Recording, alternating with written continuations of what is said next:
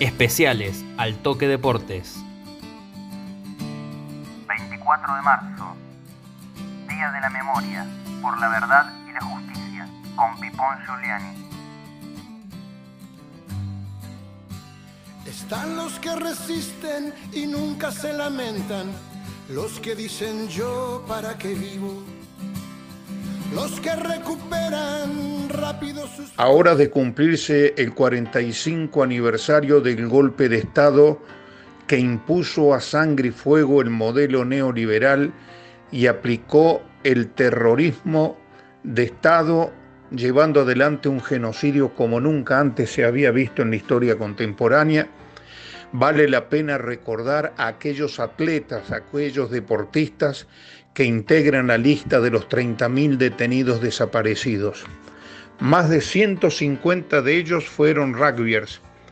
Y en el caso de Urucuré, que en quichua significa lechuza solitaria, quiero mencionar a Juan Carlos Teco Perchante, que en 1969 se fue a estudiar a Córdoba, también lo apodaban el negro común, ex win de Urucuré, de la cuarta y de la primera, estudiaba Derecho, también lo apodaban el negro común, había sido detenido en 1971 durante unos meses, estuvo en Neuquén, allí conoció la solidaridad de Monseñor Jaime de Nevares y fue secuestrado el 15 de septiembre de 1976, cuando iba a rendir su última materia como abogado, y le aplicaron la ley de fuga y apareció fusilado pocos días después, el 22 de septiembre del 76, cuando solo tenía 27 años de edad.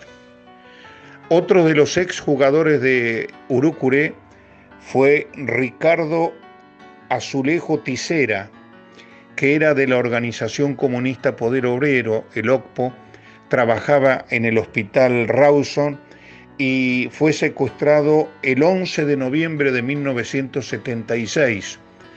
Su cuerpo, luego recuperado, se encuentra enterrado en el campus de la Universidad Nacional de Río Cuarto por gestiones realizadas por organismos de derechos humanos.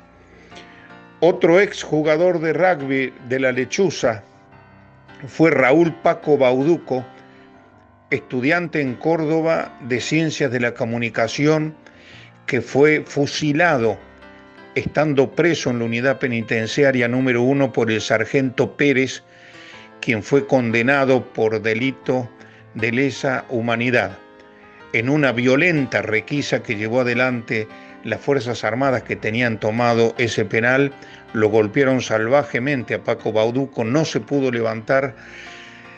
Eh, el sargento Pérez le preguntó al teniente Mones Ruiz qué hacía con el preso que no se levantaba y le dijo pegale un tiro. Y efectivamente le pegó un tiro. Varios presos lo vieron y luego lo denunciaron en el juicio que se hizo oportunamente. Y por último, eh, vamos a nombrar a Antonio Lidio Míguez, la calandria le decíamos, era hooker en Urucuré, había llegado de Buenos Aires, puso una casa de zapatos muy importante, enseguida se puso de moda en Río Cuarto, luego se fue a vivir a Córdoba, tenía 35 años cuando fue secuestrado en el barrio Mirisi de la ciudad capital y continúa detenido desaparecido.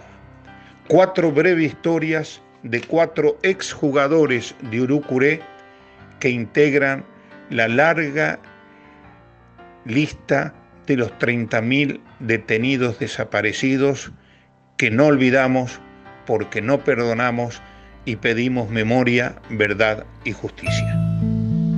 Fue una producción de Altoque Deportes.